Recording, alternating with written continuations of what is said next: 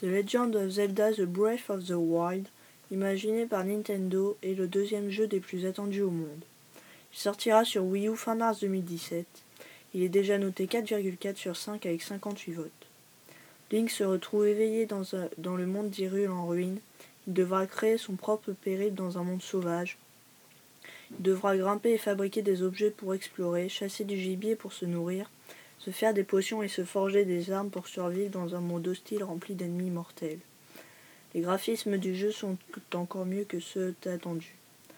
Le seul inconvénient, c'est qu'on ne peut pas jouer à plus de 1. On peut utiliser des amiibo, Link Clou et Link Archer.